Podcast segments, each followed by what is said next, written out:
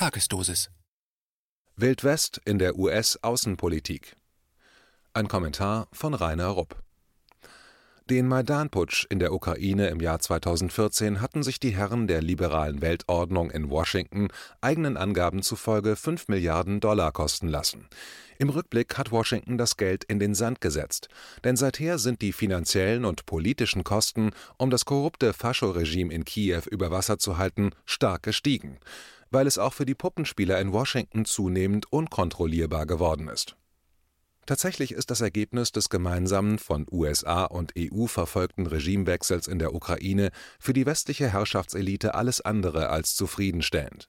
Denn Russland hat sich nicht blaffen lassen und hat bei der letzten Eskalation der Ukra-Faschos im Frühling dieses Jahres die Zähne gezeigt, beziehungsweise seine erdrückende Überlegenheit entlang des gesamten militärischen Spektrums in Qualität und Quantität demonstriert das zu Tode erschrockene UKRO-Regime in Kiew hat schleunigst den Schwanz eingezogen und die USA und die NATO um militärische Soforthilfe angefleht. Vergeblich. Von den USA und der NATO kamen nur warme Worte als Placebos, denn auch sie konnten nichts tun, außer sich noch tiefer in die Verliererposition zu manövrieren. In diesen entscheidenden Tagen haben beide, die USA und die NATO, viel an Gesicht verloren. Dazu gehört auch, dass US-Präsident Biden am 13. April dieses Jahres seinen russischen Amtskollegen Putin, den er kurz zuvor noch verächtlich als Killer bezeichnet hatte, um ein dringendes Gipfelgespräch gebeten hat, um, so Biden wörtlich, Zitat, stabile und berechenbare Beziehungen zu Moskau, Zitat Ende, wiederherzustellen der russisch-amerikanische Gipfel hat inzwischen in Genf stattgefunden und selbst aus Moskau kommen, wenn auch verhalten, erste positive Einschätzungen über die lange, schrittweise Rückkehr zur Normalisierung der Beziehungen.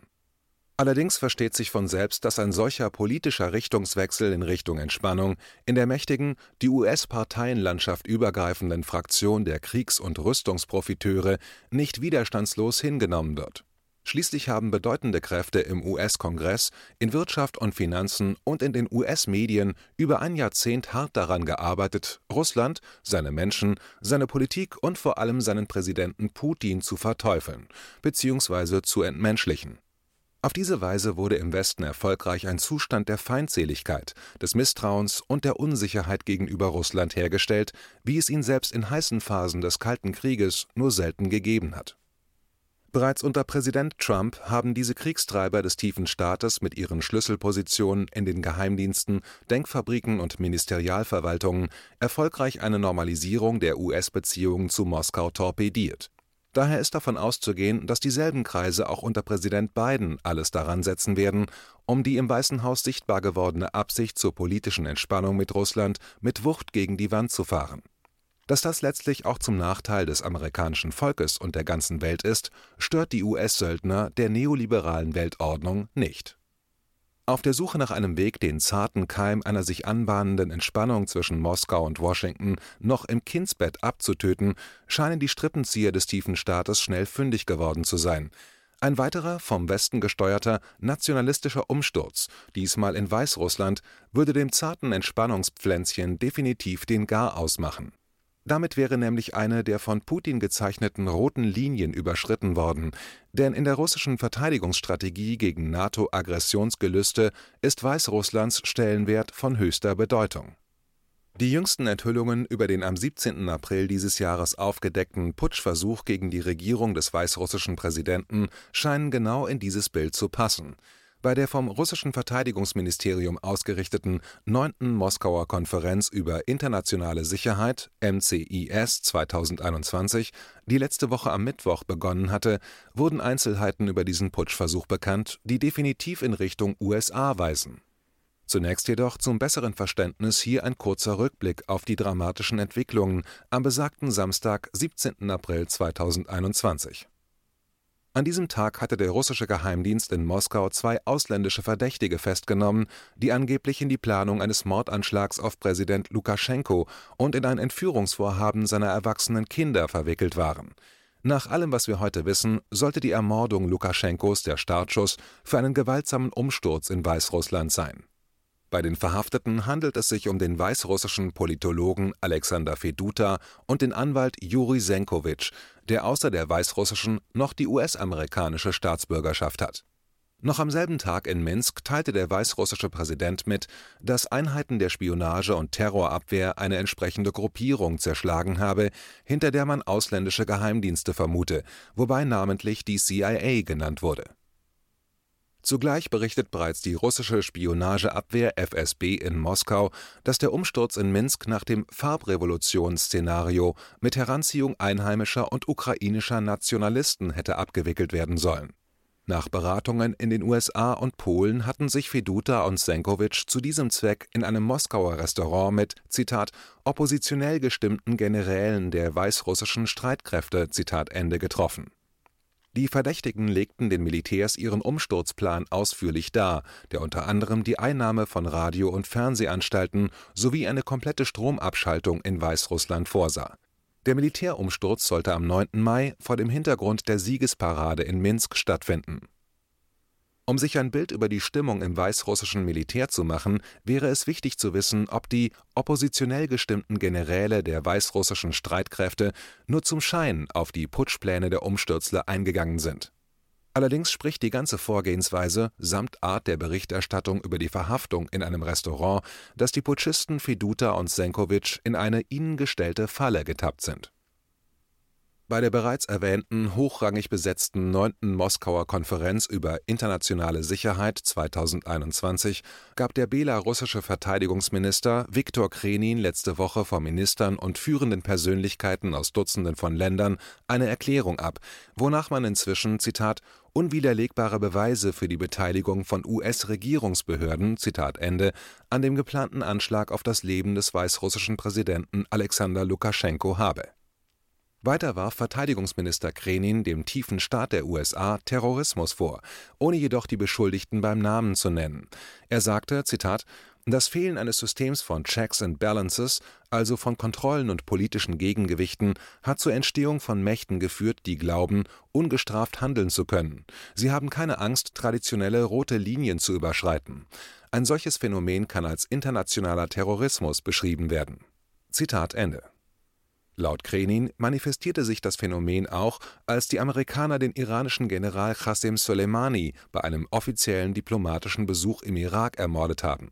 Belarus sei Zitat vor einigen Monaten praktisch auf dasselbe Phänomen gestoßen. Eine gemeinsame Operation der belarussischen und russischen Sicherheitsdienste beendete die Vorbereitungen für eine Meuterei, bei der das belarussische Staatsoberhaupt und Mitglieder seiner Familie physisch eliminiert werden sollten Heute wurden unwiderlegbare Beweise für die Beteiligung amerikanischer Regierungsbehörden aufgedeckt.